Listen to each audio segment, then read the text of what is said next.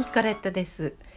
昨日映画のご紹介がちょっと短かったので続きをご紹介したいと思います。主催がですね中日欧州連合代表部及び在日 EU 大使館文化機関ですね、アイルランド大使館イタリア大使館イタリア文化会館エストニア共和国大使館オーストリア大使館オーストリア文化フォーラム東京オランダ王国大使館キプロス共和国大使館ギリシャ共和国大使館クロアチア共和国大使館スウェーデン大使館スペイン大使館セルバンテス文化センター東京スロバキア共和国大使館スロベニア共和国大使館チェコ共和国大使館チェコセンター東京デンマーク王国大使館ドイツ連邦共和国大使館ゲーテインスティテュート東京ハンガリー大使館ハンガリー文化センターフィンランド大使館フランス大使館アンスティテューフランセ日本ブルガリア共和国大使館ベルギー王国大使館アーツフランダースジャパンベルギー・フランス語共同体政府国際交流振興庁。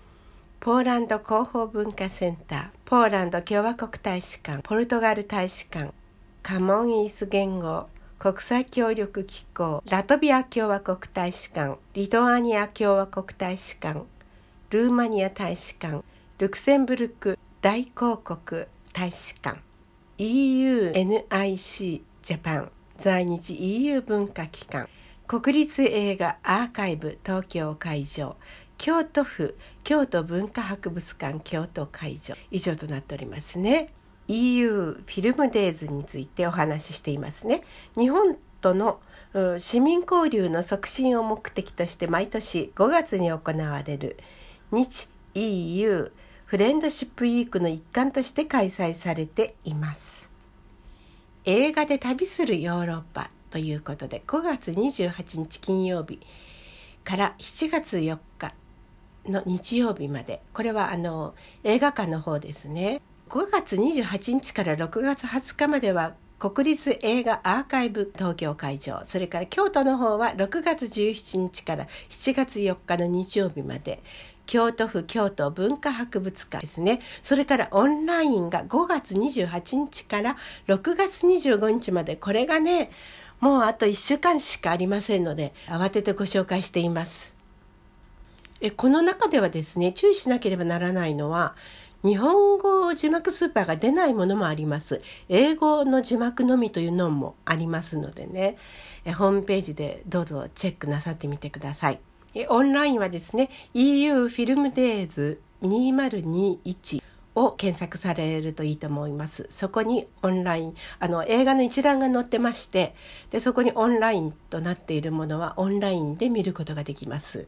え繰り返しますけれども6月25日金曜日までですのでね慌ててね ご覧くださいお友達の皆さんにはね後で聞くっていう方もいらっしゃるんですけれども是非今日の放送だけは先に聞いてくださいと宣伝しようと思っています。ではこの中からですねまずはねやはりハンガリーの映画です。この世界に残されてという映画。映画でね見たいと思っていたんですけれどもちょっと見る機会がなかったので。上演時間は88分ですね。2019年の作品です。監督はバルナバーシュトートさん。日本語字幕があります。ハンガリー語ですね。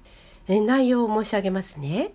第二次世界大戦終戦後1948年のハンガリーホロコーストを生き延びたものの家族を失った16歳の少女クララは孤独な日々を送っていますが寡黙な医師アルドに出会い共に心に傷を抱えながら寄り添うことで2人は徐々に人生を取り戻していきます。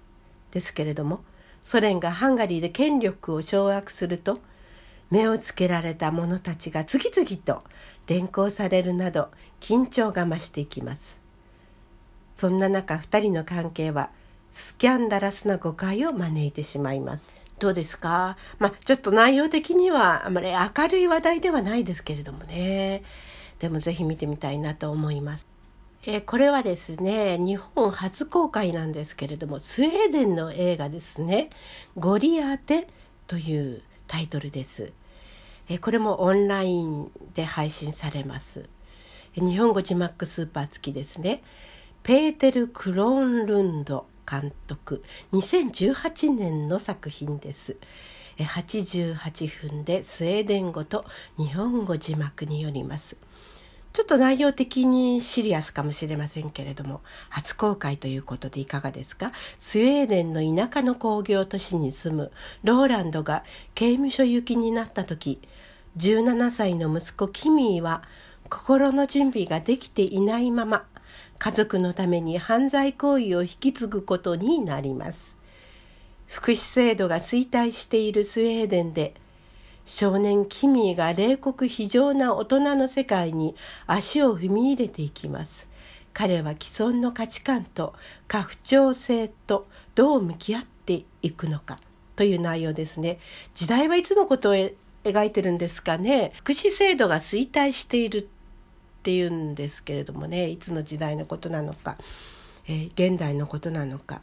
ちょっと興味がありますね。えー、日本初公開ではないんですけれどもちょっとおすすめのものがあります。